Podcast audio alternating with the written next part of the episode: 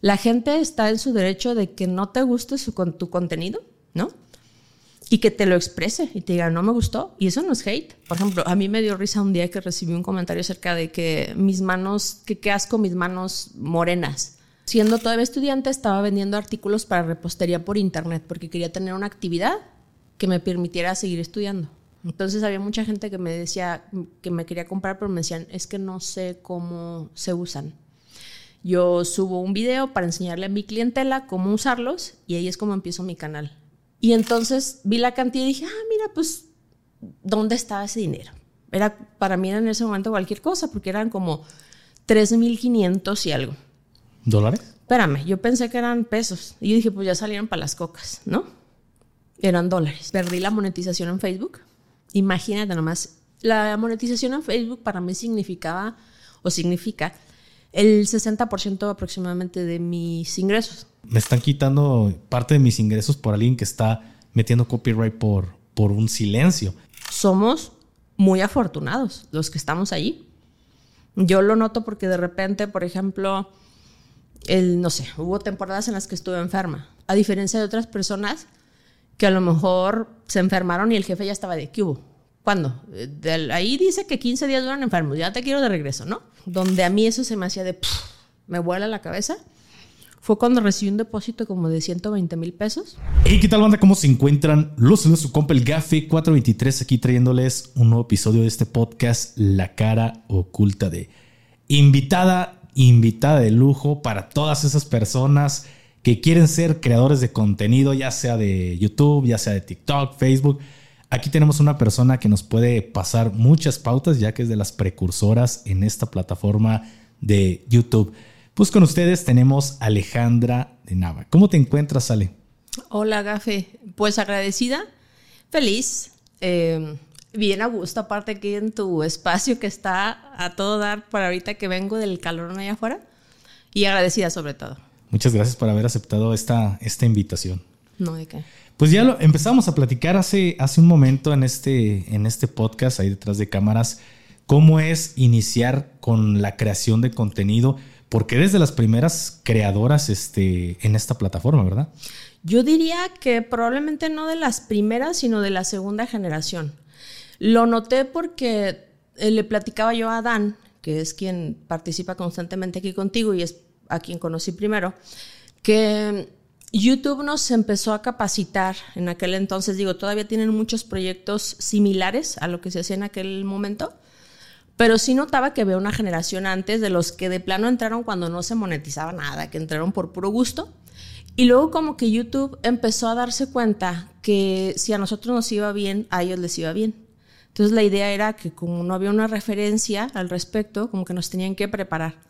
Y entonces empezaron a hacer como una especie de escuela de youtubers, por así decirlo. No de, manera, de hecho, hay una que se llama Academia de YouTube, ¿no? La Academia de Creadores.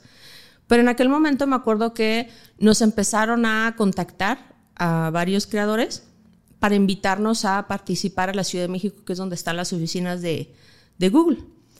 Y bueno, en aquel entonces yo me acuerdo que pues eh, participé o fui o conocí a bastantes creadores que para mí yo como que admiraba muchísimo, admiro muchísimo, pero fue extraño ya verlos como compañeros, porque haz de cuenta que nos, no sé, una capacitación sobre iluminación, sobre cámaras, sobre micrófonos, sobre encuadre. Ya ahorita está creo que muy, em, pues compartido o ya, ya han hecho saber este tipo de información muchos creadores, además de YouTube pero en aquellos años no había como que todavía la información clara, oficial, acerca de qué era lo que más te convenía hacer, ¿no? Ahorita ya escuchamos mucho acerca del algoritmo, por ejemplo, y las mejores prácticas, pero en aquel momento también YouTube estaba practicando. Me acuerdo que incluso, por ejemplo, una de las reuniones fue para contactarnos con marcas, porque no sé si te pase o a otros creadores, pero ya cuando empieza a crecer tu canal y que se acercan contigo marcas, luego no sabes cuánto vale tu trabajo. O sea, lo que YouTube te paga es una cosa y ellos ya lo tienen claro. Y más o menos lo vas entendiendo, ¿no? Porque no hay algo claro. Ya ves que le preguntan muy seguido a los creadores, ¿cuánto se gana en YouTube? Y la respuesta que muchos odian es, depende. Depende. Y es que la realidad es esa, depende de qué, de la temporalidad, por ejemplo. No es lo mismo lo que se gana, al menos por ejemplo para mí, que mi contenido es de recetas.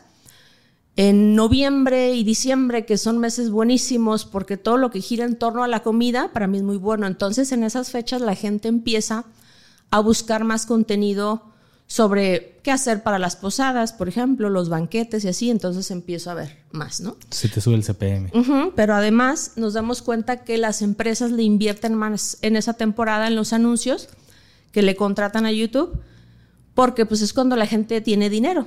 Por un tema, si tú quieres de aguinaldo, por ejemplo, entonces lo que quieren es que gastes. Y le van a invertir a campañas y es cuando ves que en los videos hay de que 10 anuncios, ¿no? Y que ya ni siquiera los puedes omitir. Eso a un creador de contenido le conviene. Pero luego te das cuenta que en, no sé, marzo, abril, dependiendo del mes, empieza a bajar y luego después se vuelve a activar y así estamos en sube y baja, ¿no? La gente tiene que entender que no tiene que ver necesariamente con el número de suscriptores, sino de visualizaciones. Y no solo de las visualizaciones, sino, por ejemplo, si tienes un video de tres minutos o a uno de diez minutos, pero el diez minutos captó más la atención, duró la gente viendo el contenido completo, va a valer más, ¿no? Porque aparte se le pueden poner más anuncios. Bueno, todo eso que te estoy diciendo y un montón de cosas más, pues te lo van enseñando allí directamente. A nosotros nos tocó ser, digo a nosotros porque haz de cuenta que había como un grupo de youtubers a los que siempre nos invitaban. No quiere decir que nuestro grupo fuera el único, había más, porque si nos segmentaban. Los de la primera generación, primera generación que sería como Luisito Comunica, el wherever, ajá, que ellos ya tienen de que, no sé, 15 años en la plataforma, una cosa así. Yo tengo 8 años en la plataforma, aproximadamente. Y al principio era como llamar, el, el término era youtuber, ¿no? Y ahorita, pues hay cambios. Ahorita ya es más creador de contenido porque creo que la mayoría lo que nos pasó fue que nos tuvimos que diversificar si es que queríamos mantenernos. Entonces ya no nada más era YouTube, sino pues Instagram, TikTok, eh, Facebook, etc. Y ir, ir entendiendo cada una de las plataformas porque cada una trabaja de manera diferente. Así es. Y a su vez, cada plataforma empieza a darse cuenta que a ver los pasos de YouTube como plataforma número uno que empezó a monetizar, cómo es que le están haciendo y entonces ellos empiezan a buscar también la manera de pues hacer una comunidad y tener un sentido de pertenencia, ¿no? Con los creadores. Y entonces hacen lo mismo. Quien ahorita apenas está aplicándose con eso es, por ejemplo, Pinterest. Pinterest tiene poco. Todavía como tal no monetiza aquí en México. Sin embargo, recientemente empezaron con una como oficinas en la Ciudad de México y están como incentivando a los creadores a que creen contenido y bueno, cada uno, te digo, cada una de las plataformas trae estrategias diferentes. Entonces, retomando lo que decías, yo considero que soy de la segunda generación, no necesariamente de la primera. pero ya tenemos ratito. ¿Y cuántas generaciones van?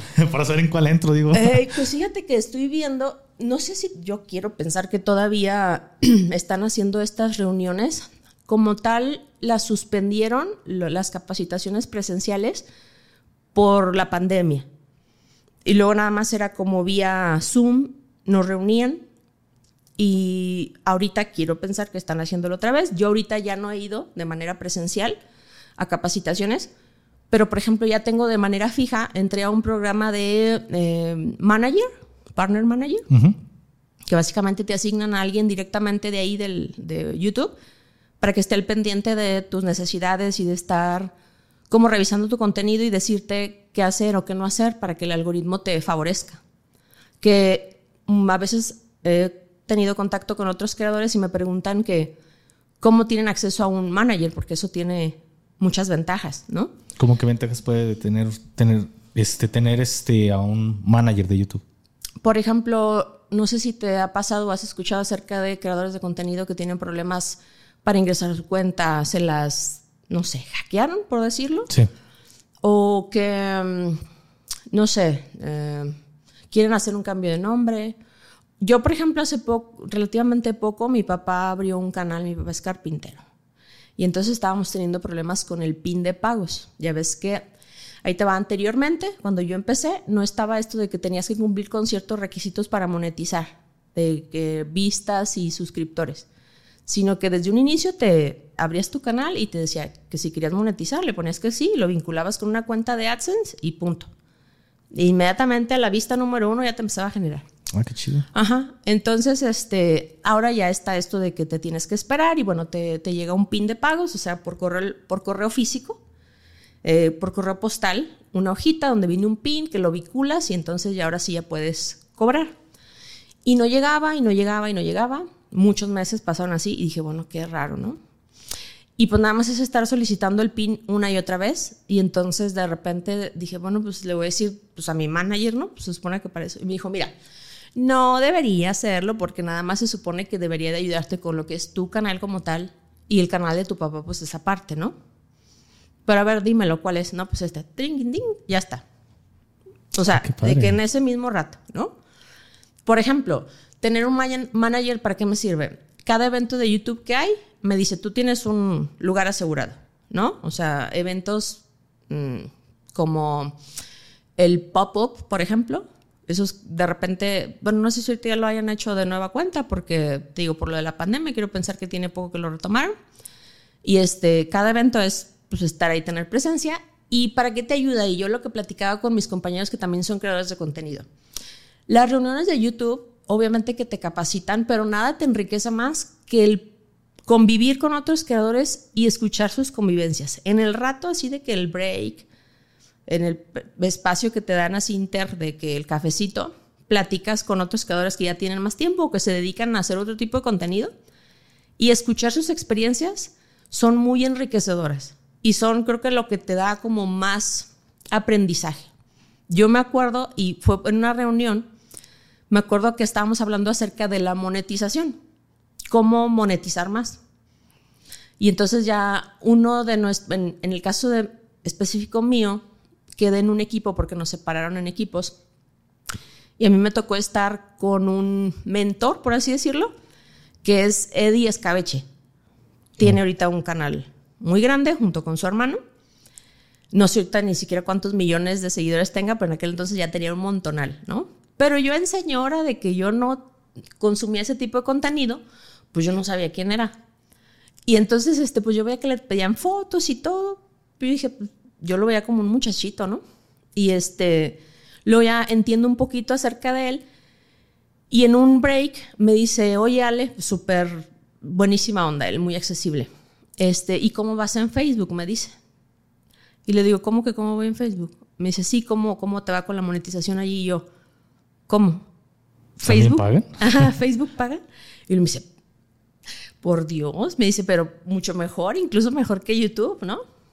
Y yo, pues tengo una fanpage, pero pues hasta ahorita no he visto un, espacio que diga pícale aquí para ganar dinero o algo así, ¿no?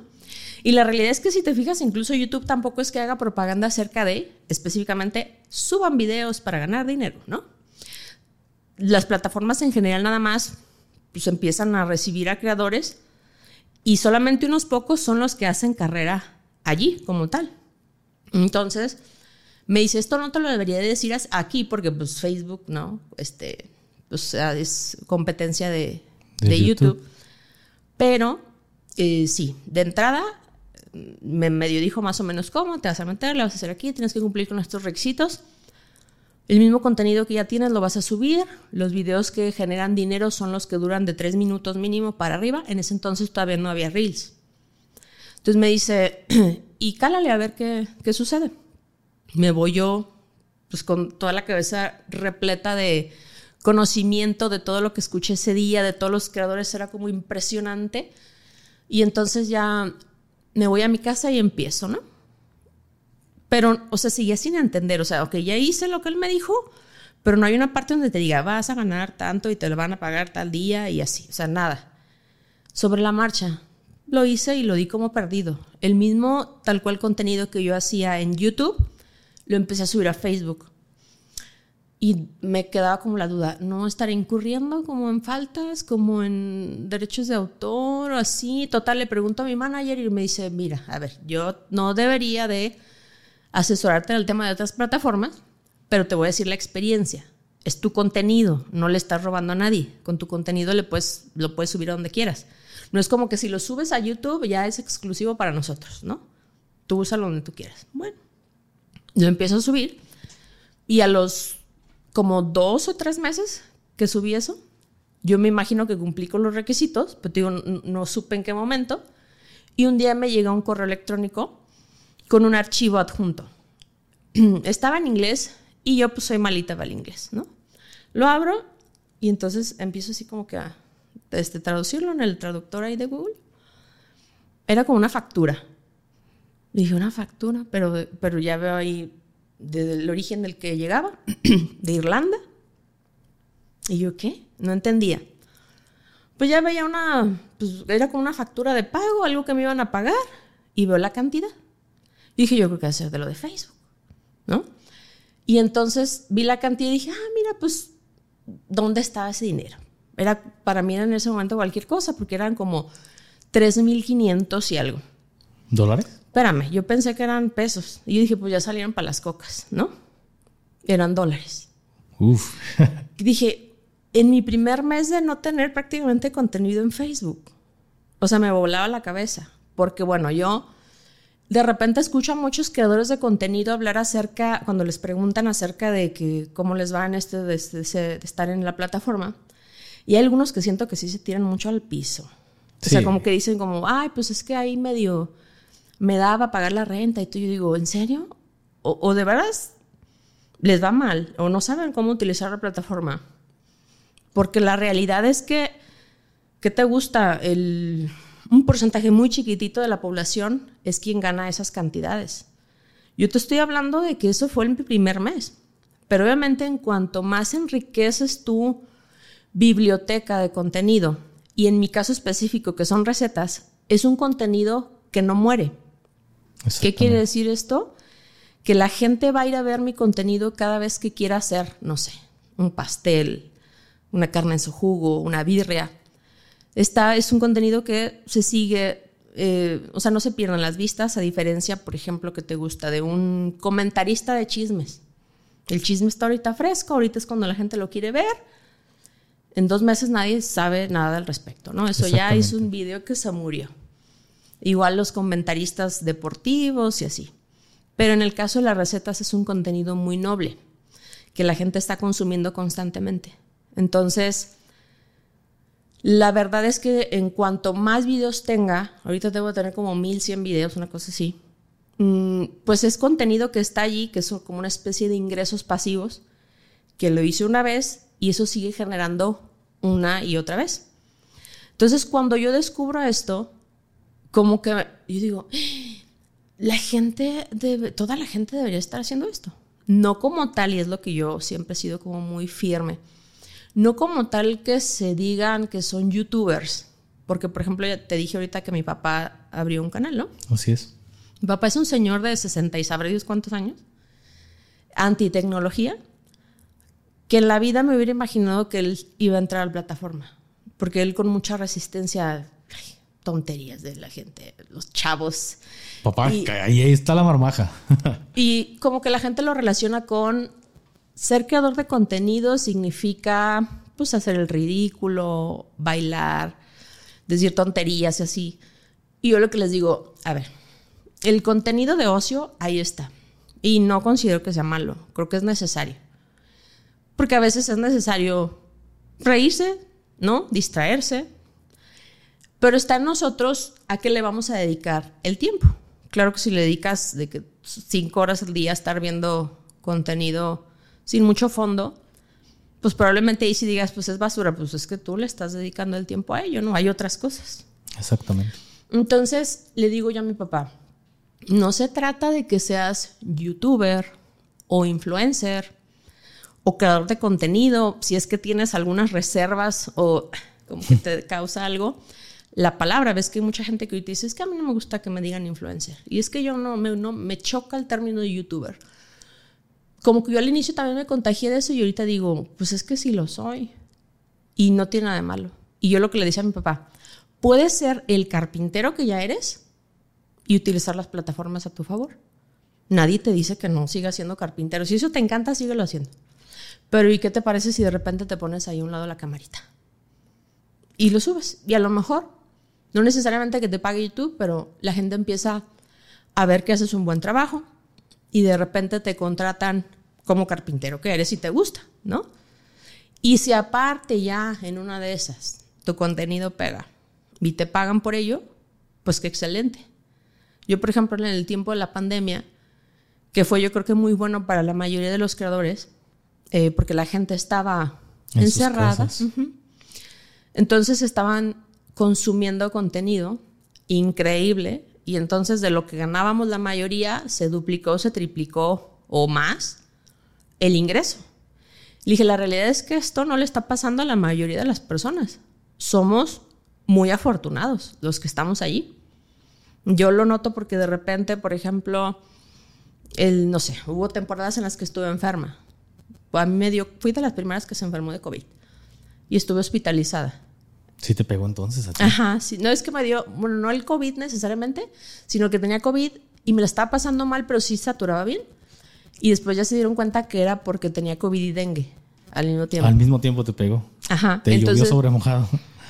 Al ya tener COVID no puedes estar en otra área más que el área COVID, aunque te tengan que tratar de un hongo en el pie, este, tienes que estar en área COVID, ¿no?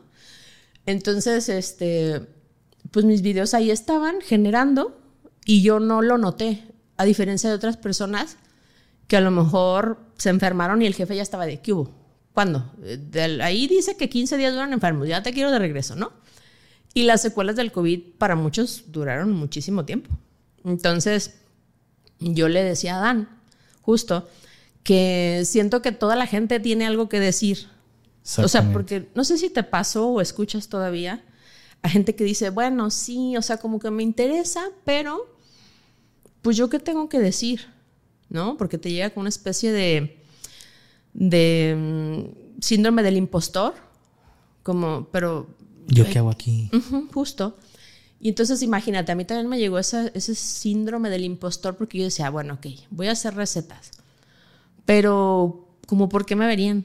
O sea, no tengo ni la mejor cámara, ni el mejor micrófono, ni soy chef, ni la cocina está increíble, ni nada. O sea, ¿por? Y ya hay miles de personas haciendo lo mismo que yo, que ya tienen más experiencia. ¿Por qué me verían? Y aquí el que me ayudó fue mi esposo, como a lidiar con eso porque me dice, a ver, platícame tú ahorita cuál es el canal de recetas que ves. El que más ves. No, pues ya le dije, ¿no? En aquel entonces Marisol Pink, que ella es de la primera generación. Ok. Y entonces este, me dice, ¿y por qué la ves? ¿Ella es chef? Y le digo, no. ¿Y este, tiene una cocina increíble? No pues es una cocina normal. ¿Por qué la ves? No, pues porque me siento acompañada, porque me hace reír, ah, porque conectas con esa persona, ¿no? Entonces, no necesariamente consumimos el contenido de alguien porque sea el mejor en veto a saber qué. Si vamos con esa actitud, por ejemplo, tú ahorita pudieras decir que tu eh, podcast es el mejor de México. Mm, sinceramente, no. No, ok. Tengo referentes. Pero no por eso te vas a detener. A lo mejor aspiras a tener, a posicionarte. Claro. Y estás viendo que conectas con las personas. Exactamente. Pero no nos vamos a detener porque es que como no soy el mejor, entonces no necesitas ser mejor.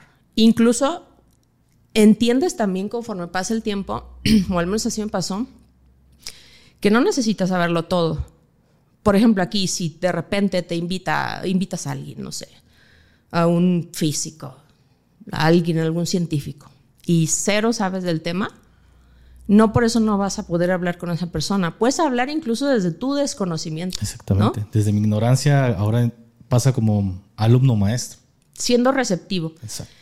Entonces, así yo también me pasaba en el tema de las recetas, que yo decía, pues voy a hacer mi mejor esfuerzo. Y sí había gente que me decía, como, esto no se hace así, ¿no? Y fue empezar a lidiar con, pues el tema que la crítica va a llegar. El hate. Y sabes que también entender que ahorita somos a veces muy sensibles y creemos que toda persona que no esté de acuerdo con nosotros significa que es nuestro hater. Y no necesariamente. La gente está en su derecho de que no te guste su, tu contenido, ¿no? Y que te lo exprese y te diga, no me gustó. Y eso no es hate. Pues está expresando su opinión, ¿no? Yo, Entonces, yo sí tengo unos que son son mis fan número uno, ¿eh? Que siempre están, ah, que tú, que y te desean hasta la muerte, pero siempre se conectan a ver un video tuyo. Sí, claro, es diferente. O sea, obviamente es que si hay hate genuino, o sea, gente que es como, por ejemplo, a mí me dio risa un día que recibí un comentario acerca de que mis manos, que qué asco mis manos morenas. Pero yo dije, pero haz de cuenta que, y era algo que me hizo mucho sentido porque justo mi hijo, tengo un hijo que ahorita ya tiene, va a cumplir 16 años y una niña de 8. En aquel entonces mi hijo pues estaba chiquillo, estaba en la primaria. Y entonces de repente me decía, mamá, es que un compañerito me dijo, no sé, tonto. Y entonces el otro así como todo angustiado, ¿no? Y entonces yo en mi papel de mamá le decía, a ver, si vas por la calle y alguien te dice, astronauta, ¿tú eres astronauta porque te dijo astronauta? Me dice, no, pues no. Ah, ok. Entonces, si alguien te dice tonto, entonces tú ya eres tonto porque alguien te dijo.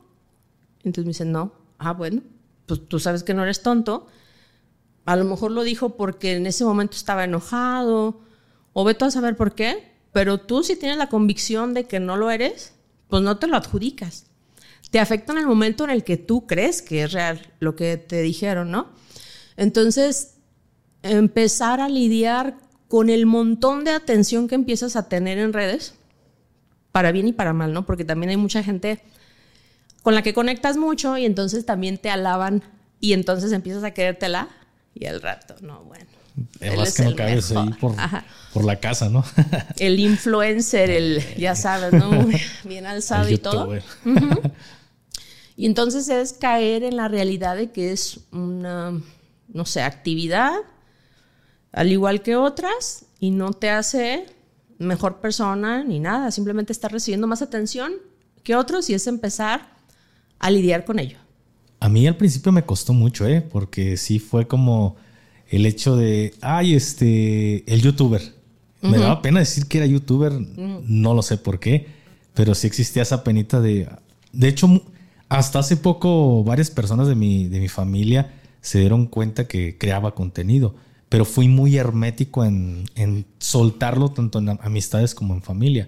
Había personas de, la familia de mi esposa de que, ah, ¿qué se está dedicando tu, tu esposo? No, pues este eh, programa o ahí le inventamos. Me daba pena, no sé por qué. Hace edición de videos o algo, ¿no? Sí, sí, sí. Y ahorita ya, ya soy así como que, eh, pues, youtuber, pero no, no, también no cualquiera se lo digo, pero sí hubo un momento en el que sí me, me generaba un poco de pena. ¿Cómo fue para ti ese paso de crear contenido, es decir, soy youtuber o soy creadora de contenido, ¿cómo fue recibir esta atención por parte de, tu familia, de tus amigos y ya de, desconocidos? Eh, yo empecé por pura casualidad en YouTube de entrada. Haz de cuenta que yo me dediqué, bueno, estudié Derecho. Vamos a dar contexto. Eh, antes de siendo todavía estudiante, estaba vendiendo artículos para repostería por internet porque quería tener una actividad que me permitiera seguir estudiando. Y ya es que luego los horarios de repente de trabajo, pues medio este, interfieren con eso, ¿no? Entonces, hay un artículo que es un molde para buñuelo. No sé si lo ubiques. Aquí en Guadalajara hay, venden mucho ahí en los mercados. Lo metes a una especie como de atolito el molde, digo, el, el molde, y con eso haces los buñuelos que se venden mucho en Navidad. Entonces había mucha gente que me decía que me quería comprar, pero me decían, es que no sé cómo se usan. Yo subo un video para enseñarle a mi clientela cómo usarlos y ahí es como empiezo mi canal. Pero no como tal con la idea de voy a hacer un canal solo para subir ese video en específico. Entonces yo no tenía la conciencia de soy youtuber. Nada. O sea, en ese momento yo subí ese video, punto, ahí lo dejé. Y se lo puse linkeado, por así decirlo, con Mercado Libre, que era donde yo estaba vendiendo en ese momento. Pues ándale que resulta ser que no había nadie que, había subido, que, hubiera subido un video de, esa receta en ese momento. Y se me hace semi-viral, entre comillas. Semi-viral porque mm, yo, pues nadie me conocía, no tenía seguidores. Y te estoy hablando de que al ratito de haberlo subido, me dice que yo ya tenía 200 pesos. No, pues era cuando dices que pagaban luego. Desde el día, visualización 1. Entonces yo ya tenía 200 pesos, que es muy bueno, porque tú sabes que es un video, ¿sí? Entonces, yo dije, ah, ¿cómo le hago para que esos 200 pesos estén no allí en la pantalla, sino que estén en mi cartera? Y empiezo a, revisar Y básicamente llego a la parte donde, ok, tienes que juntar un mínimo de 1.200 pesos. Y dije, ah, yo no se los voy a dejar, yo voy a subir otros videos. Y me grababa con mi celular, me grabé como dos o tres recetas más de lo que hacía de comer. Y yo, ay, pero ¿qué digo? Cuando empiezo a grabar, ¿verdad? Y empecé a ver otros videos de otras personas que hacían contenido similar. Y yo,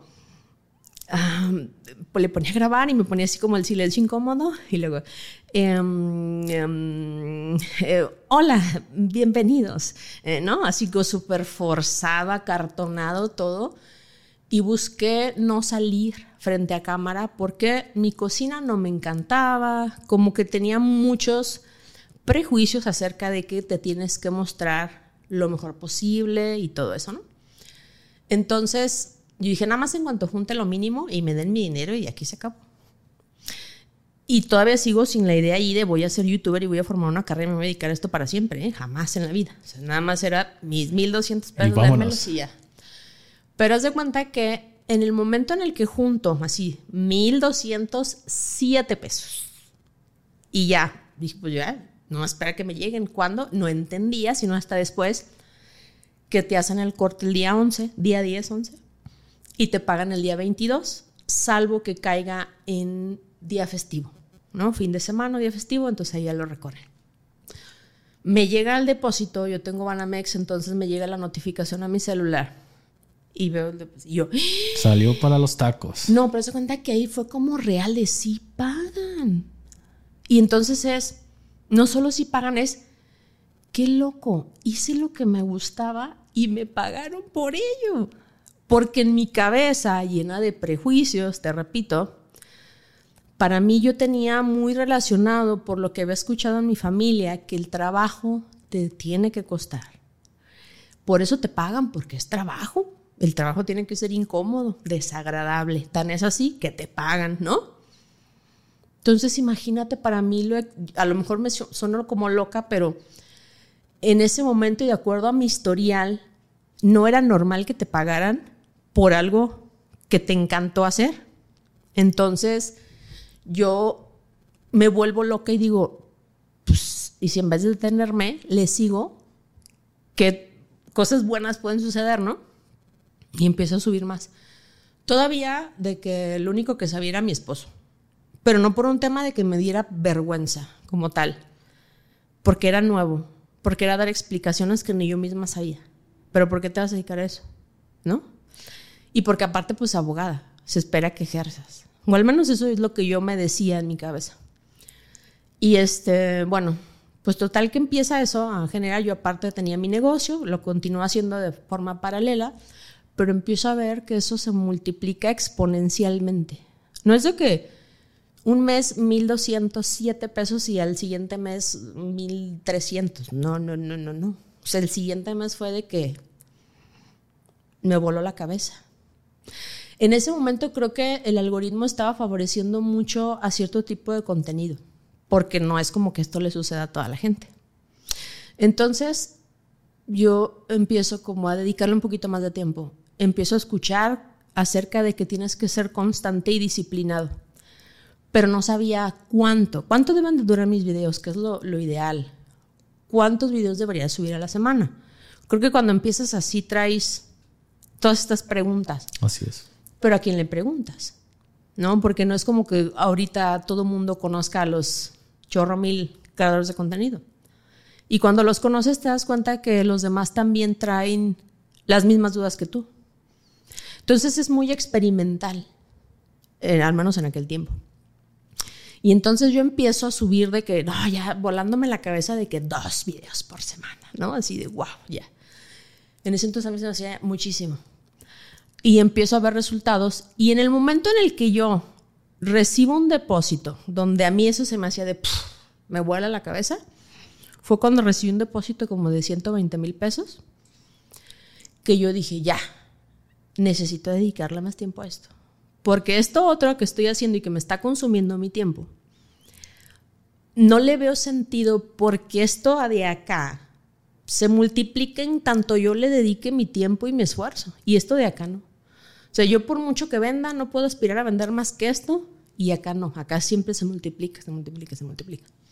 Y aparte estoy haciendo lo que me gusta. Y es cuando hablo con mi esposo y le digo, oye, está pasando así. Ya ves que me dedico a hacer videitos, Me cayó 60 mil pesos. No 120, 60 mil. Me cayó esto. y ya y le enseño, o sea, porque era X, ¿no? Le enseño ya eh, el depósito. Y es de que, ¿qué? Entonces le digo, ¿sabes qué? No solo eso, le voy a dedicar mi, o sea, el tiempo, me dice, y vienen las dudas, ¿no? Pero ¿y qué tal que no es así siempre? Pero ¿y los miedos? Pero ¿y cuánto te va a durar? Pero ¿y qué tal que un día se acaba? Pero etcétera, etcétera, etcétera. Y otra gente opinando, ¿no? Pero ¿cómo crees tu negocio que tanto te ha costado? ¿Cuánta gente no quisiera tener tantos clientes así como tienes tú?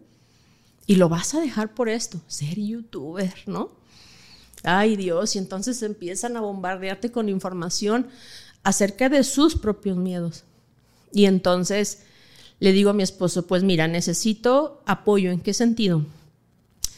Como le voy a dedicar más tiempo, yo no tengo la capacidad de tener una bebé. Mi hija estaba chiquitita. Entonces, entre que yo la bebé y la casa y la limpieza y lavar y todas esas cosas, hacer de comer, pero además crear contenido, pero editar y todo, y llegas tú y a la hora de, de, la comida y te tengo que servir, porque pues era la práctica muy de roles, no puedo. O sea, y aparte, si ya voy a estar ganando esto, tengo que empezar a delegar, pero lidiar también con mis temas en la cabeza sobre lo que se esperaría de una mujer y de una ama de casa, ¿no? Ahorita ya me da risa, pues, pero en ese momento pues fue para lo que fui adiestrada o lo que vi en mi casa, ¿no? Entonces es, ¿cómo que vas a tener alguien que te ayude a limpiar? Y luego, ¿cómo que no alcanzaste a hacer de comer en tu casa y vas a pedir comida a domicilio? O sea, ¿qué clase de mujer eres? ¿no? Eres mala. Imagínate el tema de yo misma con machismo, ¿no? Con, no sé, muy extraño, pues. Obviamente que esto ha cambiado por un tema de, de, plano tener que ir a terapia para trabajar todo esto porque no podía lidiar, ni siquiera que mi esposo me exigiera. Yo era la loca que yo decía, es que no lo estoy haciendo bien, no, no soy una buena madre, no soy una buena esposa, porque quería abarcar todo y sentía culpa. Entonces en el momento en el que ya digo, ya, esto no, esto no puede seguir. Empiezo ya poco a poco, fue un proceso para los dos. Y entonces mi momento más loco yo creo en YouTube fue cuando estuve subiendo dos videos diarios.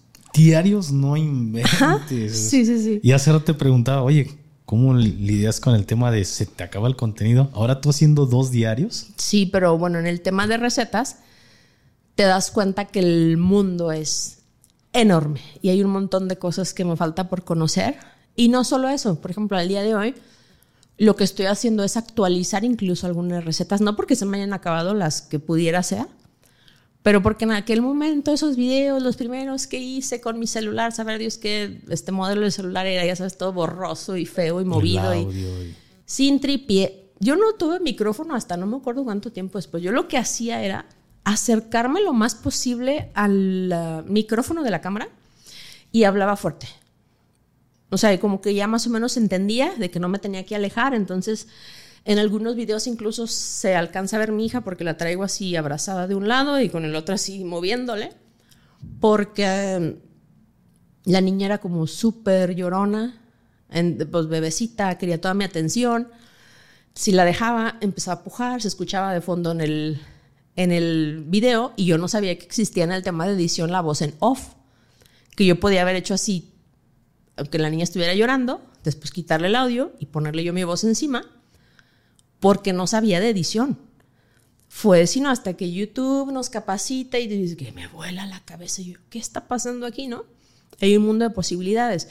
Yo sentía en aquel momento incluso que en una toma tenía que salirme todo, ¿no? A ver qué voy a decir. No, pues esto. 3, 2, 1, ya grababa. A decir todo, ¿no? Y si me salía algo mal, era como otra vez, ¿no? No, yo no hago guiones. Yo voy diciendo lo que. Lo que... Ajá, y siento que es más natural. ligero y natural, sí, definitivamente.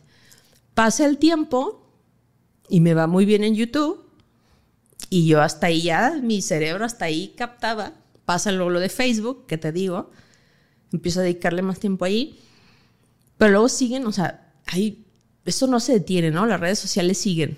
Instagram. Y un día escucho a una creadora de contenido que me tocó conocer que fue Mariel de Viaje. También súper posicionada. Y, este, y escucho a su esposo, porque su esposo es como quien le lleva gran parte de su contenido. Y dicen que a ellos, aunque la monetización en YouTube no les favorezca tanto, eso no les importa. Yo, ¿cómo crees? Yo me volaba la cabeza que me dijera eso. Entonces, ¿por qué se dedican a esto? Si en YouTube no les va tan bien. Ah, no, porque lo de nosotros lo fuerte es Instagram. Y yo, ¿cómo? Pero Instagram no paga, ¿no? Y me dice, no, no paga, pero hay otras maneras de monetizar. Y yo, a ver, cuéntamelo todo, ¿no? Ah, ponte a escupir aquí. Ajá. Y entonces ya me dice, ah, pues mira, resulta ser que Instagram es como más de nicho. La gente que está ahí, por lo regular, ya es gente con otro nivel o otro poder, otro poder adquisitivo diferente. Es. Más de imagen, de, de, que todo esté bonito, perfecto. Que ahorita ya ha cambiado un poco la cosa, pero en aquel momento era así. Entonces, tú empiezas a tener gente que te mm, sigue y a lo mejor no es la misma cantidad que en YouTube, porque las proporciones son diferentes en audiencia, pero es gente que sí estaría dispuesta a comprar algo. Y tú tienes una audiencia. Entonces, es que le podemos vender a esa audiencia. Y no necesariamente tú como tal, sino las marcas que están buscando a esa audiencia que tú tienes. Por ejemplo, me dicen el caso de Mariel, pues es gente que le gusta viajar. Estarían dispuestos a confiar en lo que ella les ofrece o les sugiere comprar para viajes. Boletos de avión, agencias, seguros de viaje, maletas y cosas en general para viajar. Entonces las empresas que se dediquen a eso la van a buscar y van a intentar llegar a un acuerdo para que ella anuncie algún producto ok, todo lo que me decía me hacía sentido, pero no lo había vivido, entonces no sabía cuánto se cobraba ni nada. De repente empiezan a llegar las primeras marcas. Ah, me acuerdo que yo le pregunté, oye, pero tú, o sea, ¿cómo, cómo se acerca una marca contigo? Y me dice, a ver, dime una marca con la que quieres trabajar. Y yo, ay, ¿a poco así? No sé, imaginémonos que Starbucks. Y yo, ay, otra vez, ¿no? Así de que, ¿cómo crees que Starbucks trabajando conmigo? No, o sea, ni al caso. No, de verdad. Imaginémonos, ok, Starbucks, el ejemplo de Starbucks que acabas de poner. Dice, yo lo que hago es que empiezo a crear contenido en el celular, algo que tenga que ver con ayudarle a Starbucks a tener audiencia, y los etiqueto, pero ocultando la etiqueta.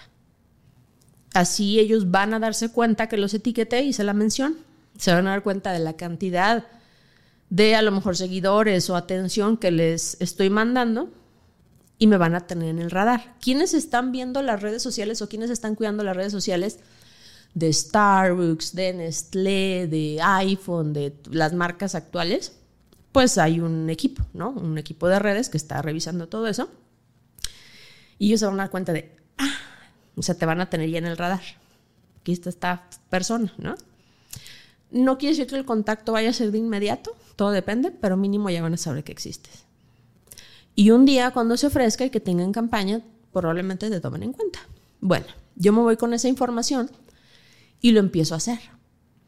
Claro, en mi ramo, ¿no? Por ejemplo, en el tema de las recetas es pues a la batería de cocina, a la salsa, no sé qué, al aceite, quién sabe qué, veto a saber la mermelada.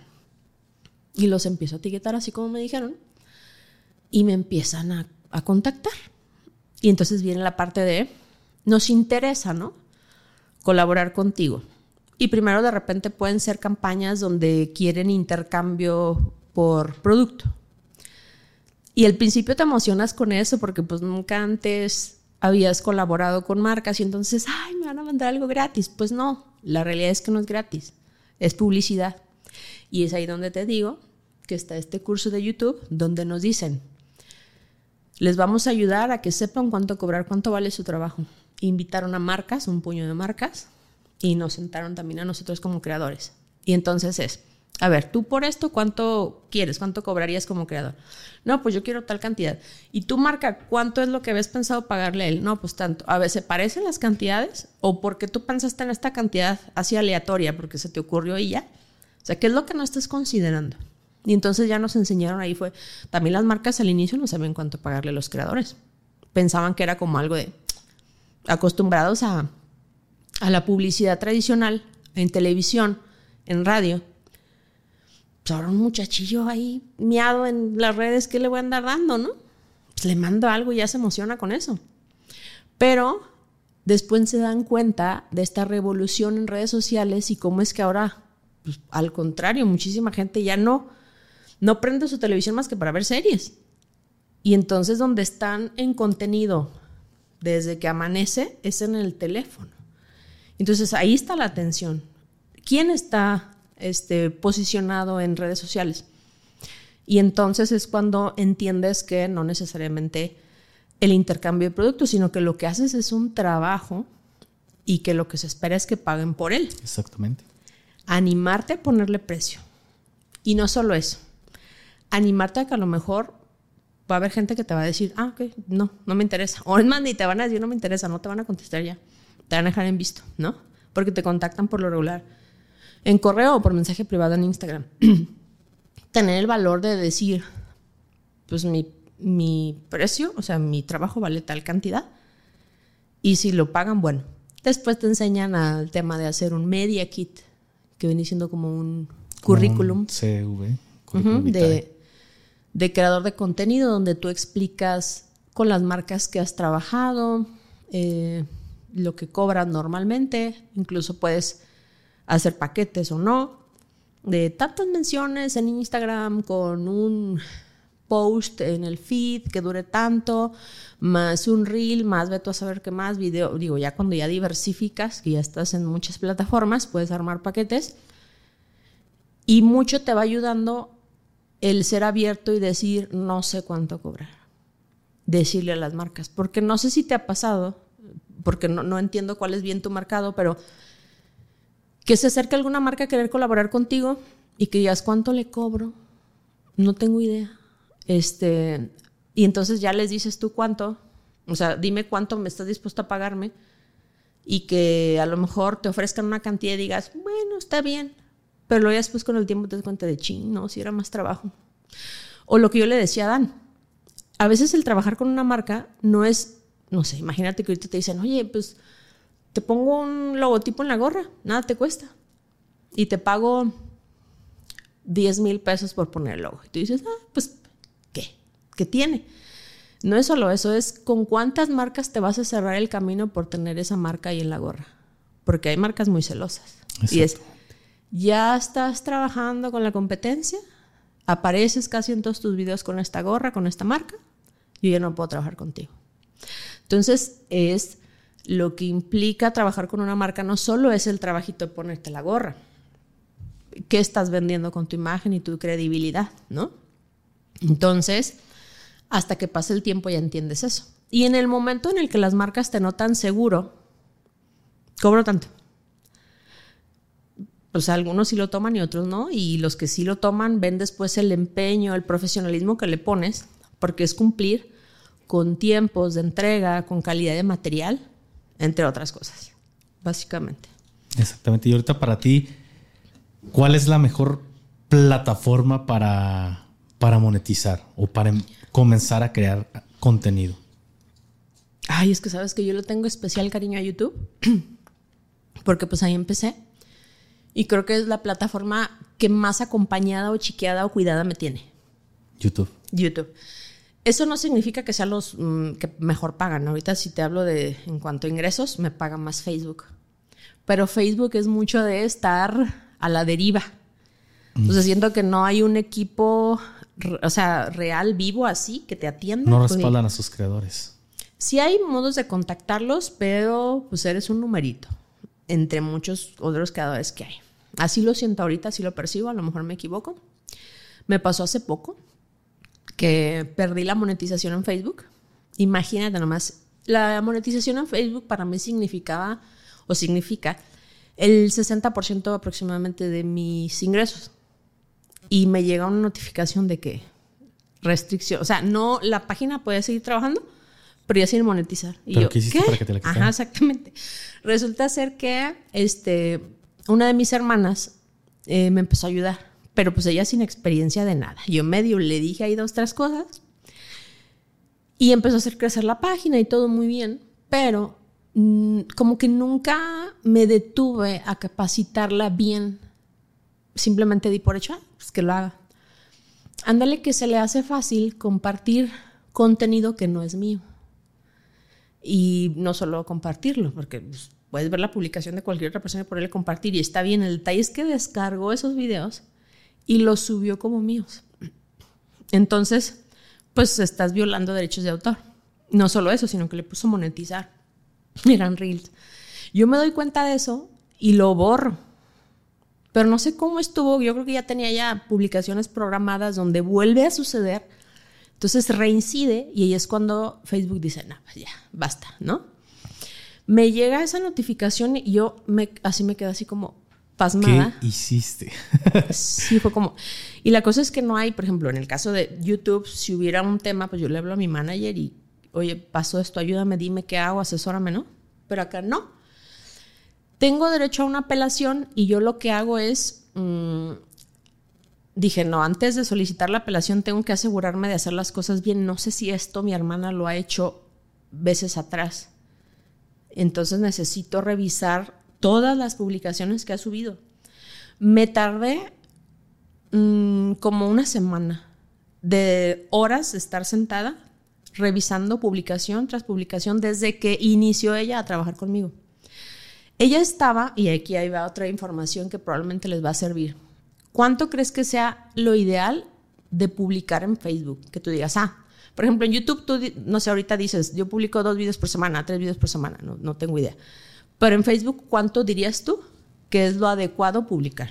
Yo en YouTube este, estoy subiendo dos videos a la semana. En Facebook no estoy subiendo ya nada, estoy súper molesto porque me quitaron la monetización. Ah, sí, también. Ah, ok. Entonces, a ver, no sé si en Facebook sean unos dos o tres diarios.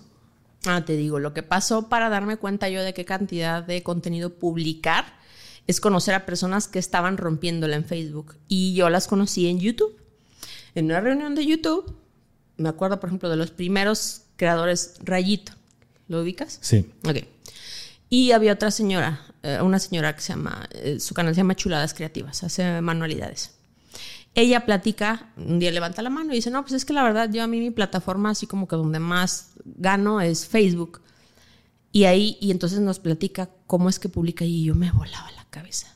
Publica, hace una publicación cada 45 minutos. Desde la mañana, así no sé, no sé, 8 o 9 de la mañana hasta la noche. ¿Y yo qué? ¿Cómo? Pero, no, a ver, ubícame. O sea, un video cada... No, no, no a ver, ahí te va. Facebook es diferente totalmente a YouTube. Si te fijas, Facebook, tú publicas algo y luego vuelves a publicar algo y lo que habías publicado primero pues se va yendo para abajo. Exacto. Y así se va, va haciendo para abajo. Pero ahí permanece solamente más abajo. Ok. ¿Tú a qué le vas a poner atención? Pues a lo que aparece primero, ¿no? Encabezado, lo más fresquito, lo más reciente. O en su defecto a lo más popular porque de alguna manera el algoritmo lo está favoreciendo. Pero hay un montón de publicaciones que se están perdiendo y perdiendo, porque casualmente cuando tú lo compartiste, no sé, a las 2 de la tarde, pues a las 2 de la tarde no toda tu audiencia estaba viendo a ver qué publicabas. A lo mejor se conectan a las 4, a las 6, a las 8. Y lo que les va a aparecer es lo que hayas publicado más recientemente. Entonces ella decía que ella estaba publicando así, alternando entre, por ejemplo, un post donde simplemente pone una frase a lo mejor buenos días, una frase motivadora, vete a saber, ¿no? Y luego a la hora o 45 minutos otra publicación con una imagen, con un tip o una información de valor. ¿Sabías qué? Y a lo mejor algún dato curioso. Y luego a la siguiente hora comparte un video que ya había publicado, pero lo, o sea, te da la oportunidad de volverlo a compartir para que se vuelva a posicionar en los primeros lugares. Y así a la siguiente hora otra cosa, y a lo mejor ya al horario estelar, así donde tiene más audiencia. Bueno, no exactamente a la hora de la más audiencia. Si, por ejemplo, son tu hora con mayor alcance son las 2 de la tarde, no lo publiques exactamente a las 2 de la tarde. Porque a las 2 de la tarde, de ahí empieza la decadencia de tu audiencia. A las 2 de la tarde es el pico, pero de ahí empieza ya a bajar. Tienes, se te recomienda unas dos horas antes de tu hora máxima. son muchas estrategias que vas aprendiendo conforme vas, vas avanzando en esto. Entonces, el video nuevo del día, ese sí lo va a publicar a una hora estelar, por así decirlo, ¿no? Y de ahí vuelve a compartir videos viejos, videos viejos, dándole como esta refrescadita, ¿no? Ah, para que la gente les vuelva a poner atención. Volviéndose. Entonces, ok, dije, ok, voy a, pues voy a ponerme las pilas, ¿no? Y entonces empiezo un día, unas semanas a hacer la práctica. Afortunadamente Facebook te da la oportunidad de programar tus publicaciones. Entonces tú, en un día, en la mañana, a la hora que tú quieras, puedes dedicarle el tiempo a programar. A lo mejor si quieres puras compartidas de cosas que ya tenías. Y al final veo, eh, al final del mes veo los resultados. Y me volaba la cabeza decir, ¿qué? O sea, por eso te digo que cada plataforma es diferente. Después conocí eh, con uno de mis managers, que tuve uno buenísimo, Hugo, que me decía que él tenía, le llevaba la cuenta a otro creador de contenido eh, me dice, y él publica 27 videos en YouTube al día. ¿En YouTube? ¿Y yo qué? A ver, eh, explícame esto, quiero entender. Ahí te va. No es él solo, tiene un equipo y ellos lo que hacen es, es un canal de como comentarismo de deportes. Y entonces están al pendiente de, pues vete a saber cuántos partidos de fútbol acontecen en el día en diferentes partes del mundo. Entonces la gente sabe que él va a tener las reseñas de todos los partidos más importantes del mundo. Entonces su equipo con el que trabaja, uno este, pues, narra o describe lo que pasó en tal partido, este otro en otro, y total que al final son veintitantos videos aproximadamente al día. Porque yo le decía, ¿cuántos videos se deben de publicar? Y me dice, es que no hay una receta. Todo depende del el tipo de contenido que tú generes. No es como que YouTube te vaya a, como amonestar porque subiste demasiado contenido. Lo que no puedes es estar subiendo lo mismo, ¿no? O sea, entonces dije, ok, no hay un mínimo, voy a subir dos videos al día. Que para mí ya era como un esfuerzo porque yo edito, ¿no? Yo grabo, tengo que preparar la recetita y todo el rollo.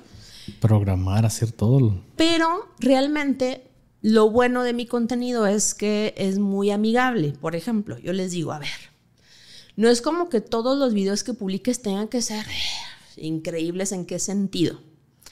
Con la superproducción, el mole poblano, que lleva chorro mil ingredientes, que es todo un tema y un arte y, lleva muchísimo proceso, pues no siempre voy a hacer recetas así. De repente, un licuado, leche, plátano, o sea, avena, no sé qué, licuamos, punto, ya acabé. Eso es todo. Me tomó ni cinco minutos hacerlo. Subo a mi computadora, compré un muy buen equipo que no se me traba, que no hay problema con eso, ya le invertí en mis herramientas de trabajo. Todo fluye, todo, cortar. Por lo regular lo que hago es que yo no le pongo voz en off. Sí lo hago de vez en cuando, por ejemplo, cuando es Instagram, ahí sí, pero en YouTube no. Yo sobre la marcha tengo un micrófono y voy grabando, agregamos esto, le ponemos esto, cortamos aquí, le hacemos acá. Entonces ya nada más corto, pongo mis redes sociales, ya tengo mi plantilla y ya exportar, subir. ¿Qué se tarda? Si tienes un buen internet, rapidísimo, son videos súper cortos, a diferencia de, en tu caso, un podcast de cinco horas. O sea, ¿Lo sigues te va a tomar tú hasta la fecha? Sí. ¿Por qué no has delegado esa responsabilidad de un editor? Porque todavía lo puedo hacer. Porque, por ejemplo, he delegado otras cosas. Por ejemplo, ya no limpio mi casa, ya tengo quien lo haga. Mm, en el tema de, por ejemplo, redes sociales que me ayuda mi hermana. Entonces, sí he delegado otras cosas, solo eso no. Sí, como que quise hacerlo en un inicio y fue, pues me encontraba yo así como que sin hacer nada.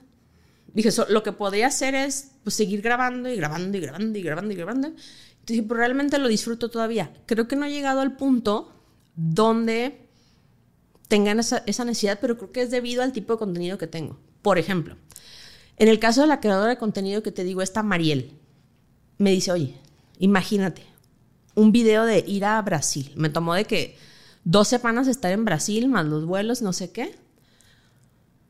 Si yo subiera solo un video de Brasil, pues es hasta que no pasen todos los 15 días de vacaciones, regrese a mi casa y luego me ponga a editar cuánta chorro mil clips que grabé de todo y que es, o sea, es, es demasiado, o sea, no hay manera. Entonces dice, yo lo que hago es, es esa parte sí soltar de decir, les voy mandando y mandando y mandando a mis editores y más o menos los adiestro a decirles esto es lo que quiero, clips así, no sé qué, y ustedes hagan bolas. Porque de otra manera no puedo, o sea, si hay un video principal así de mi estadía en Brasil, pum. Pues como le hacía Luisito Comunica, que decía, a ver, tienes que tener ojo de creador de contenido. El ir a un viaje a China no es nada más subir el video de, ah, fui a China. No, es. ¿Y cómo fue el vuelo? ¿Y cómo fue la comida de la aerolínea? ¿Y cómo son los baños del avión? Y otro video de cómo es la aduana y otro video de la vestimenta. Y, o sea, y te diversifica y te saca de que 200 videos solo del viaje a China. Solo del viaje a China, exactamente. Entonces aquí ahorita, a mí me costaba mucho trabajo, por ejemplo, en el tema de Instagram, estar subiendo historias y ay, grabarme, Dios mío, ponerme todo el día, porque estos juicios, ¿no? Como que es tonto, como que es pérdida de tiempo. Después te das cuenta que tiene una gracia, no toda la gente lo hace. Y entonces yo decía, bueno, ¿qué contenido de valor? Y otra vez lo mismo. Bueno, a ver, no todo, no todo tiene que ser súper increíble y súper así valiosísimo y todo. Tampoco es que publique tonterías. Pero empecé a bajarle la intensidad. A ver, ¿sabes? Se me hizo viral una receta que yo de ese día era como, ¿qué grabo? Mm, no sé, no tengo nada, no alisté nada. Ay Dios, déjame ver. Fui al refrigerador reviso lo que tengo. Me quedaban unas calabacitas todas feas, un chile y no sé qué. Dije, voy a hacer un, un falso guacamole. El falso guacamole es este que no lleva aguacate. Ya, sé que lleva el falso guacamole. Ok. Calabacita. Ándale, ajá, justo. Entonces, no es una receta que yo haya inventado. No inventé el hilo negro. Nada de. Bueno, algunas cosas sí, pero la mayoría de las cosas que he publicado, pues es que las aprendí de alguien, ¿no? Ya están ahí. Sí, o sea, yo no te inventé el huevito revuelto, ni el mole, ni nada. Simplemente comparto y ya alguien lo ve, punto. Le gustó la forma en como yo lo compartí ya. Entonces publico la receta del falso guacamole. En, en, ese entonces yo estaba con la idea de voy a crear contenido de recetas, pero rápido. O sea, porque la mayoría de los creadores de contenido que estaban en ese momento era mucho intro. Hola, bienvenidos a mi canal, eh, no sé qué, estoy lo, Iban, iban, dos minutos y todavía no estábamos en la receta. Hacer relleno para los ocho minutos. Pero no es que fuera un problema. Para mí en ese momento no era lo que yo estaba buscando. O sea, no es que sea bueno o malo hacer paja, sino que para mí no era lo que me funcionaba porque yo tenía una niña que lloraba de todo. Y yo decía, ay Dios, quiero la receta y esta está platique y platique, ya dime, ¿no? Entonces yo dije, cuando yo creo un canal, o sea, cuando yo suba recetas, voy a tratar de ir directo al grano. Entonces, en cuanto así abrías el video, yo estaba ahí, vamos a agregar esto y lo otro y aquello, ¿no? O sea, casi que ni bienvenidos. Órale. Entonces, te estoy hablando de que ya había chorro mil gentes que habían subido esa receta, pero de que cuatro minutos, cinco minutos, seis minutos y no sé qué. Y yo lo hago muy cortito, como dos minutos, una cosa así. Entonces, a la hora de que tú buscas un video en YouTube, te va a aparecer, por ejemplo, si buscas receta de la salsa de tomate, pues puede ser primero que te aparezca el más visto y luego el más popular. El más popular no, necesariamente es el más visto. Es el que tiene bastantes vistas en menos tiempo. A lo mejor no le llega todavía el más visto, pero está teniendo interacción. Y luego ya de ahí se van a ir desencadenando otra serie de factores que los van a hacer posicionarse en los primeros lugares. Entonces el mío se empieza a posicionar, me imagino que porque era como corto, y justamente lo publico el día que México anuncia que no puede abastecer el pedido de aguacate para Estados Unidos para el Super Bowl. Y ya ves que Super Bowl, nachos. Te cayó guacamole. el dedo.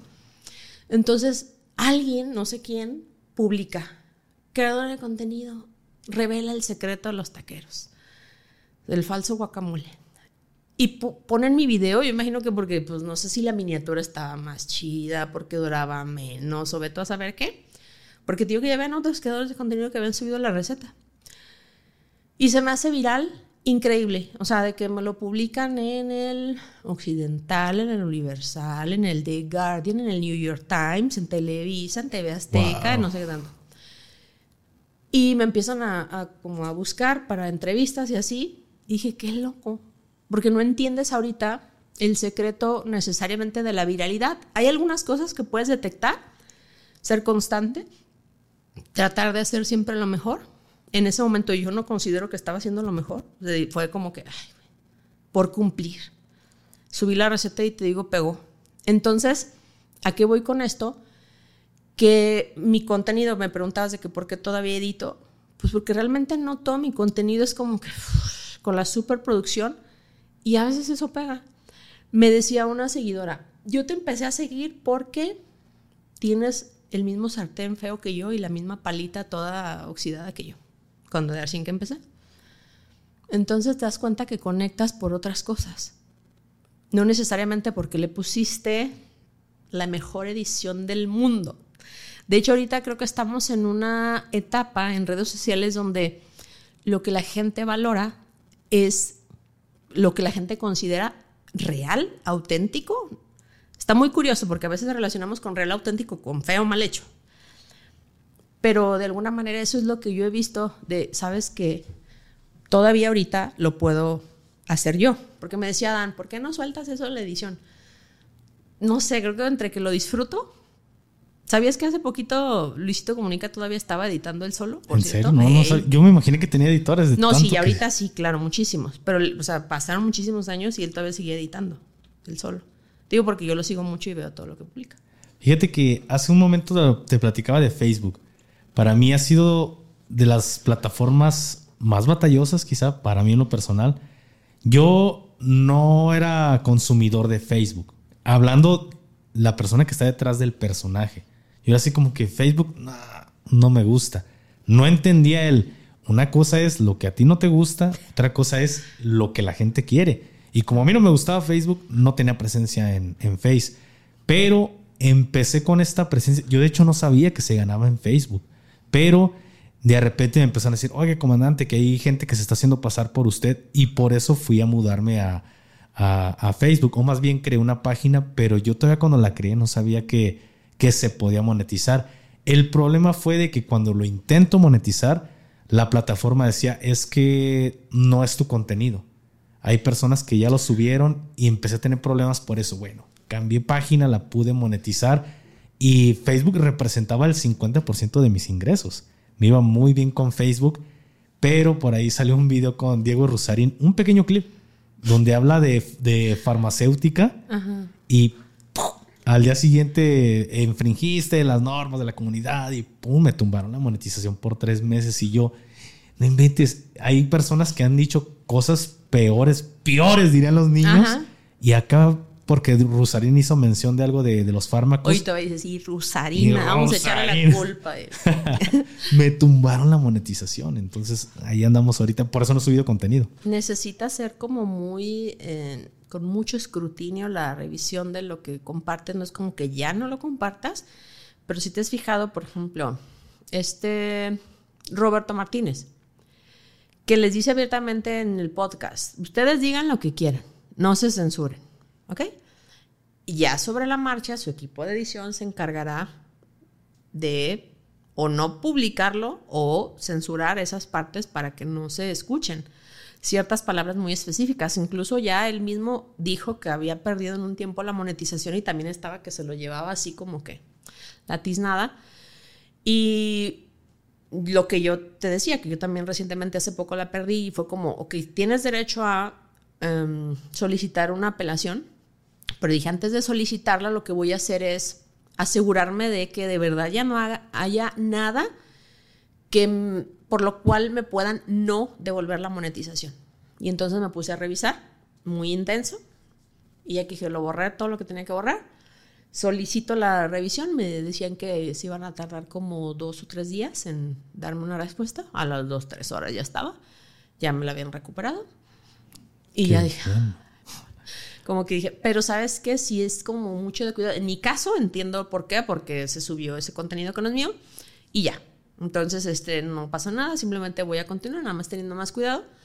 Pero en el caso, por ejemplo, específico de lo que tú comentas, de lo que te sucedió, pues mm, bueno, creo, no sé si tengas manera de recuperarlo, pues es no darlo por perdido porque independientemente de que monetices o no, es una gran audiencia que tú puedes, si es, te interesa por la parte de poder manejar, o sea, tener visibilidad.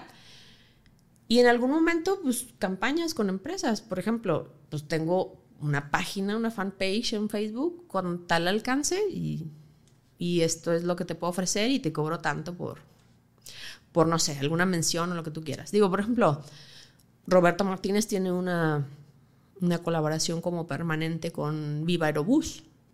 Él nada más los etiqueta acá que se va y ya Viva Aerobús, punto, se acabó. ¿Y Te ayuda.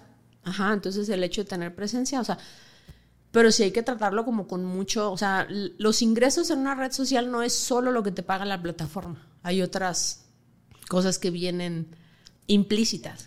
Fíjate que a mí algo de, de las cosas que me molesta de Facebook, no sé si a ti te pase, pero a mí no me han activado hasta la fecha el, el Ratch Manager. No sé si tú si lo tengas activado.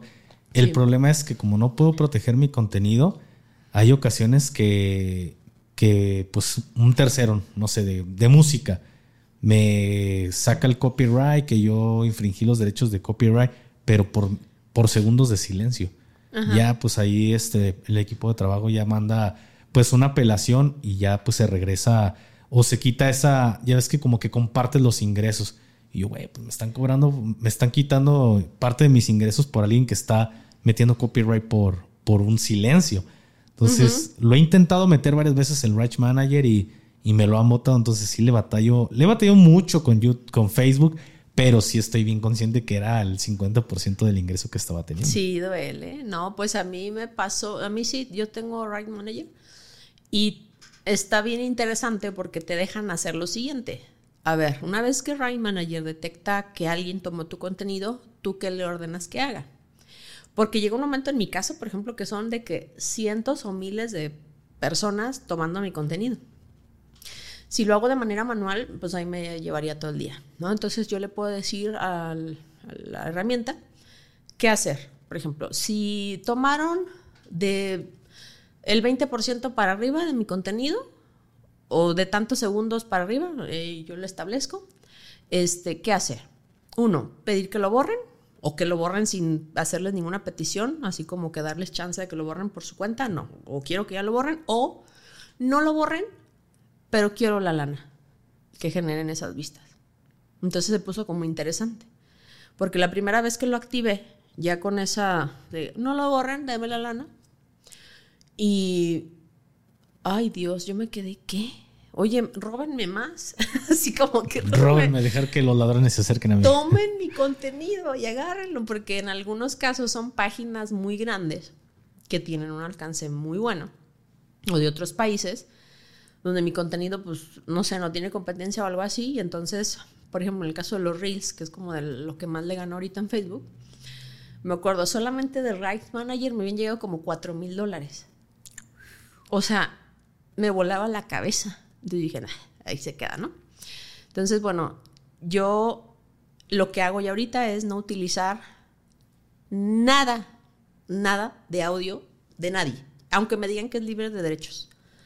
Porque ya he notado que es muy curioso, en algún momento ya en mi papel de abogada, sí me pasó que había comprado una, una pista de audio para utilizarla, que era como mi intro. Y entonces yo sé que hay limitaciones. En algunos casos las puedes comprar nada más para que lo utilices para tu uso, no sé qué, pero otras como con todas las libertades habidas y por haber, ¿no? Así como que para que lo uses, distribuyas, etcétera, etcétera. Entonces yo tenía esa conciencia y dije, voy a comprarla con todas las libertades para poderla usar. Entonces así estuvo, imagínate, con todos mis videos en el intro. Entonces de repente un día, ¡pum! Casi todo era compartir videos. O sea, la, la monetización, mejor dicho. ¿Y yo qué? Pues resulta ser que esta persona como que había cambiado de parecer de, no, siempre no, este quiere los derechos. Y dije, no, bebé, no aplica conmigo. Y el detalle es que no mucha gente sabe que puede, pues, hacer valer sus derechos. Entonces es, yo mando toda la documentación de prueba, de tú me lo, tú me lo vendiste y así, así, y dice esto, más al contrario, estás incurriendo en un fraude Porque ¿cómo es que le vendes a alguien algo diciéndole que tiene toda la libertad de usarlo para después, ah, ya siempre no, ah, te voy a cobrar, ¿no?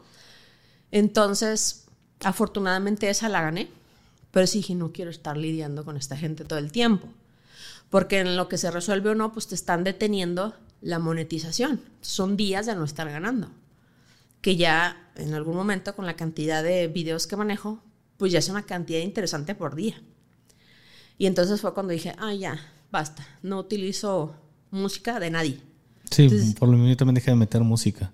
Y eso, lo, la pauta la aprendí por, por Fede Lobo, que en ah. algún video sacó que le preguntaban, oye Fede, ¿por qué no subes eh, ya tu, tu, intro de tal, tal, tal video? Y el Fede dice, no, es que dejo de usar ciertos, este, ciertos intros por la música, porque si imagínense, si utilizara el mismo intro en todos mis videos y un día de repente cae de que no, derechos de autor, pues todos los videos los pierdo. Entonces trato de ir salteando los intros y meter nueva música porque no sabes cuándo te pueda caer el, tema de derechos de autor. Y ahí fue cuando dije, oh, sí, cierto, yo todos mis videos los estoy poniendo con lo mismo. Y dije, para no meterme en problemas, dejé de, meter música de, otra persona en, mi contenido. De plano. Exactamente. Pues ya para concluir con este, este podcast que muchas personas creo que les va a servir, porque ahorita es el crear contenido es lo, lo bueno, todo el mundo. Ahora sí digo, soy youtuber. ahora sí lo podemos decir. Pero, ¿qué le podrías decir a las personas que piensan o tienen esta idea de crear contenido para redes sociales? Que no se queden con la espinita que recuerden que todo mundo tiene algo que decir, eh, que no tiene que ser perfecto eh, y que le pongan una fecha. Porque ya ves que lo ves, no, sí, ya, ya lo voy a hacer, ya voy a empezar. Y luego no empiezan. Y así se la llevan por mucho tiempo. Porque queremos que todo sea perfecto. Es que cuando ya tenga la cámara y la luz y no sé qué. Empieza con lo que tienes y es importante que vivas el proceso de aprendizaje, esa curva de aprendizaje que tengas donde te vas a equivocar, donde no lo vas a hacer bien, tú mismo te vas a dar cuenta, así déjalo.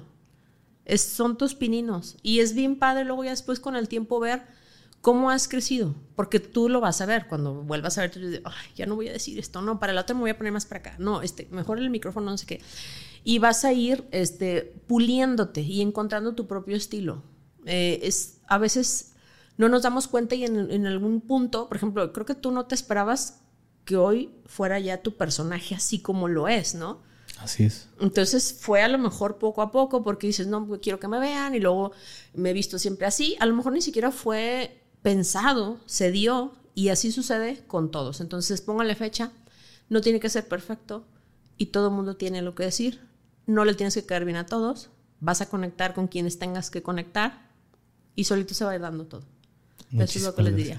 Muchas gracias por este, este consejo que también lo tomo, porque no, no crean, ¿eh? ahorita estoy yo casi con la libretita ahí apuntando todos los, los consejos que está dando la buena Ale, porque crean, créanme que cuando eres creador de contenido, pues es muy difícil que alguien se abra contigo. Y aquí a lo mejor meto este, la, la pregunta extra, porque somos de Jalisco. ¿Cómo has visto tú los creadores de contenido? De Jalisco en cuestión de que se acerquen contigo para ayudarte o para hacer una colaboración. Yo en lo personal te puedo decir que creo que aquí en Jalisco son, somos muy egoístas en, querer compartir lo que sabemos. Creo que todavía no se forma una comunidad o si es que la hay, no me he enterado. Este, creo que hay mucho trabajo por hacer. Veo que está muy centralizado. Eh, veo que mucha gente que decide irse a la Ciudad de México y digo, pues somos la segunda ciudad más importante, creo todavía, ¿no? Porque primero, según yo, Ciudad de México y luego Guadalajara y luego después Monterrey. Este, entonces, creo que sí tenemos mucho que aportar. Eh, les invito a quienes sean creadores, este, hagamos bolita, este, reunámonos. No necesariamente tiene que ser, y es algo que también aprendí en YouTube, que tú dirías, bueno, es que si yo soy creadora de recetas, pues me tengo que reunir con más gente que haga recetas. No necesariamente. Si quieres, le buscas y le encuentras la manera de contactar o, hacer match con alguien. Mira, si al día de hoy, por ejemplo, yo que hago recetas, pero que Luisito Comunica me contactara, hombre, nos ponemos a cocinar o a viajar o a ver qué, pero lo hacemos. pero no nos tendría que jalar el tema de la cantidad de números o de vistas. Exactamente. Entonces es porque busca la manera del cómo sí hacer las cosas. Eh, conozco a pocos eh, de la gente que me he topado muy buena onda, pero todavía creo que tampoco saben cómo, cómo formar una comunidad, cómo estarnos alentando, empujando. Yo no me podía incluir dentro de decir somos muy herméticos o no compartimos, porque yo sí comparto. La realidad es que tengo, por ejemplo, dos grupos de WhatsApp donde estoy con varios creadores y cada que preguntan algo soy la primera en responder. Oigan, ¿saben cómo? Así, ya saben, ya yo les digo cómo. Eh, porque nada me cuesta, porque es información que está en todos lados y porque justo entre más compartes, más recibes. Es como una especie de cadenita bien interesante. Así es. Entonces, al día de hoy los invito a quienes estén en Jalisco o cerquita, pues que, que sea un cafecito y a ver qué se arma. Así es. Yo te digo esto porque yo cuando inicié con la creación de contenido, pues realmente, pues yo nada más hacía lo mío, lo de la temática militar. Cuando ya me iba a adentrar en el podcast, dije, bueno, invito a los de Jalisco. ¿Y quién? ¿Y, quién? Entonces sí le batallé en el sentido de con creadores de aquí del estado. Pero cuando tengo esta colaboración con, Marcelo, este cabrón, pues yo lo veo como los regios tienen esta pinche sinergia entre todos ellos de todos se puentean. Y bueno, volviendo al tema, entonces es cuando digo, güey, pues hay que hacer una creación de contenido, creadores de contenido y, y, y, si tengo que grabar con una persona que tenga 10 seguidores, pues grabamos con esa persona que tiene 10 seguidores. Eso sí, antes de tenemos que analizar también qué tipo de creación de contenido está haciendo este, esta persona, porque a lo mejor puede ser un contenido que, que a lo mejor yo no estoy muy de acuerdo. Un ejemplo, en estar tirándole grilla a las personas, pues no, voy a hacer un contenido de este tipo. Pero ya me ha tocado hacer pues varias, varias colaboraciones con creadores pequeños. Y justamente por esto, de que veo que no se apoyan entre creadores aquí en Jalisco y traigo mucho esta idea de la cadena de favores, de que entre todos pues podemos estarnos ayudando a ser mejores. Sí, yo le platicaba a Adán este, de que conocí hace poquito a una empresaria eh, que es coreana, pero está viviendo aquí en Guadalajara. Colaboramos, eh, ella me invitó a la apertura de su restaurante, eh, después ya ella se fue a grabar, grabamos para mi canal y para su canal, porque tiene poquito que empezó un canal, pero la está rompiendo. Y este bien interesante porque cuando me invita a la reunión este, para la apertura de uno de sus restaurantes, invita como a, ya sabes, gente de Jalisco muy top, ¿no? De diferentes ambientes. Yo estaba ahí y ni me enteraba yo de, o sea, de verdad es que parece a veces que vivo, vivo debajo de una piedra porque yo no me enteraba quiénes estaban ahí, hasta después ya que empecé a ver que los etiquetaban. Y entonces empiezo a escuchar la charla y te das cuenta que es gente que ya entendió que no se trata de que es que si yo comparto se me acaba, ¿no? Justo todos estaban con esta apertura. Por ejemplo, ella, alguien le decía algo, sí, claro, y no, no solo sí, no solo te digo que sí te doy el avión, sino que sí, ¿cuándo? De una vez, aquí tengo la gente, a ver, va, porque quiero que se haga. Realmente tengo la apertura. Y no importa, a ver, déjame ver si me conviene por los seguidores y no sé qué. O sea, es el buscar cómo sí, y entonces fue increíble rodearse de esas personas porque ves que sí funciona y que esa mentalidad es increíble. Pues muchas gracias de verdad por, por estar aquí, una youtuber de segunda generación. No, gracias. No sé, no sé qué generación sea yo, pero aquí andamos echando. Luego preguntamos. Muchas gracias, Ale, por, por haber compartido toda esta información muy valiosa para los que ya estamos creando contenido, pero también para los que van a iniciar, que de repente es muy difícil el encontrar quién te pase la, la fórmula como tú lo dices, es que si lo comparto se me va a acabar el éxito. Muchas gracias a todos ustedes por haber llegado hasta este punto. Se despide su compa el Gafe 423 y mi amiga Alena. Adiós, muchas gracias. Hasta la próxima. Bye.